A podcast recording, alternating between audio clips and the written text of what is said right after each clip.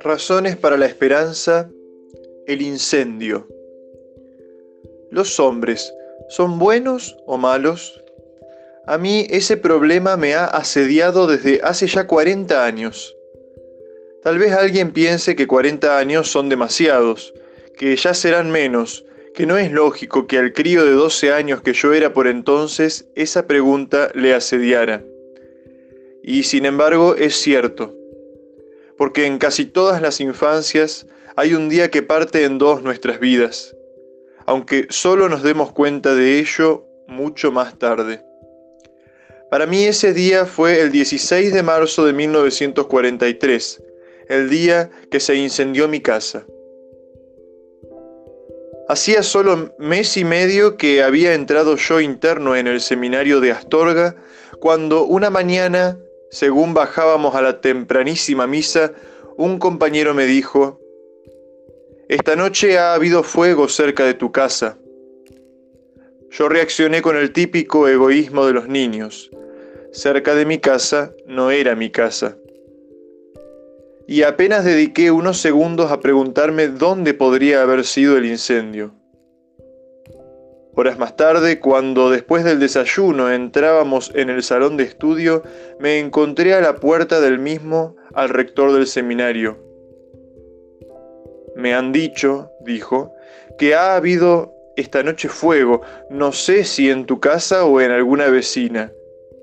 ¿Por qué no subes al piso de arriba y lo ves?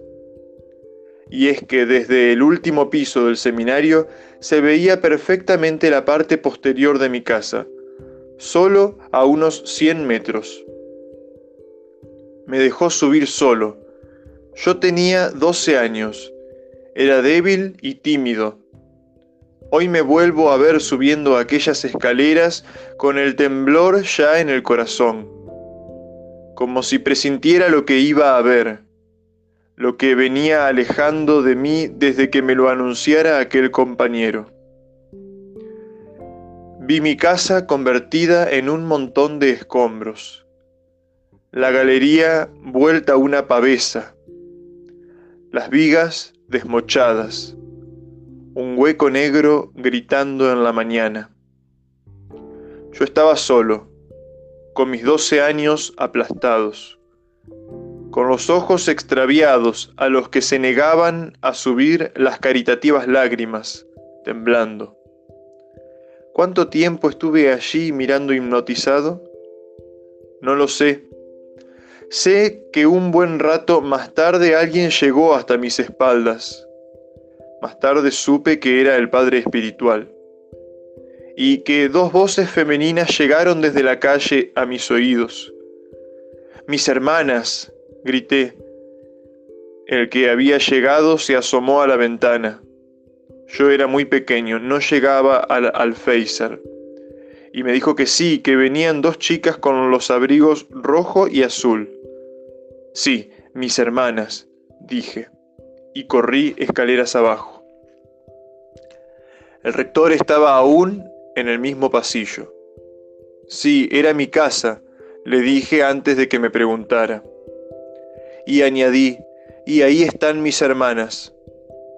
No recuerdo que el rector hiciera un solo gesto de compasión. Sé que me dijo, vete al estudio y ya te llamarán. Lo hice. Me derribé sobre el pupitre, llorando al fin. Acababa de darme cuenta de que no sabía si mis padres estarían vivos. Mientras tanto, mis hermanas habían llegado a la portería del seminario y el portero, que era un buenazo y me quería mucho, les dijo ingenuamente, ¿Para qué vais a darle un disgusto al niño? Él no se va a enterar, mejor es que le dejéis tranquilo. Tal vez él, subconscientemente, estaba dándose cuenta de que aquella no era hora de visitas y yo me quedé en el estudio esperando aquella llamada que nunca llegaría. Tuve tres clases aquella mañana y la llamada no llegó. Yo percibía que los profesores me miraban de un modo compasivo, pero ni a preguntar me atrevía. Solo a través de los externos iba sabiendo a retazos parte de lo ocurrido, mezclado con mil rumores catastrofistas, como los que siempre surgen en cualquier suceso en una pequeña ciudad. Solo a mediodía, cuando vino a verme mi hermano, supe que la catástrofe había sido absoluta para mi familia, pero que todos los de casa estaban bien. No tenían ni ropa que ponerse, porque habían huido a medianoche en pijamas y camisones. No sabían dónde podrían dormir, pero todos estaban sanos, unidos y valientes. En cuanto a mí, creo que aquella mañana crecí muchos años, y la cabeza se me llenó de preguntas. ¿Por qué aquel rector no se tomó la mínima molestia de comprobar si había sido mi casa la incendiada? ¿Por qué me envió a mí a verlo con mis ojos? ¿Por qué no me acompañó hasta el piso de arriba? ¿Por qué no se preocupó de si yo habría llegado a ver a mis hermanas? ¿Por qué no me cogió de la mano y me llevó a ver a mis padres cuando mi casa no distaba ni 300 metros?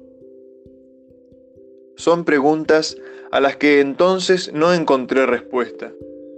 ¿Acaso aquel rector me odiaba? ¿Era una mala persona? No, no, tengo de él otros recuerdos positivos. Pienso sencillamente que no supo ponerse en mi alma, que se trataba de un hombre insensible y que jamás pudo imaginarse que 40 años después aún me sangraría a mí el alma por aquella herida. Creo que le venció el afán reglamentista. Quiso tal vez endurecerme, hacerme capaz de soportar el dolor. Lo hizo posiblemente con fines educativos. Hoy no guardo hacia él rencor alguno, solo una ancha compasión. ¿Por qué cuento todo esto? Porque estoy convencido de que cada 100 errores humanos, 95 los cometemos por falta de atención, no por maldad. Los hombres somos más tontos que pecadores, más mediocres que malvados, y hacemos casi siempre el mal por inadvertencia aunque como consecuencia un niño viera golpeada su infancia y se quedara allí, paralizado, viendo el esqueleto de su casa convertido en carbones y se preguntara qué sería de todos sus libros, de todos sus cuentos, de sus juguetes, de toda la primera parte de mi infancia que aquel día murió. Razones para la esperanza, el incendio.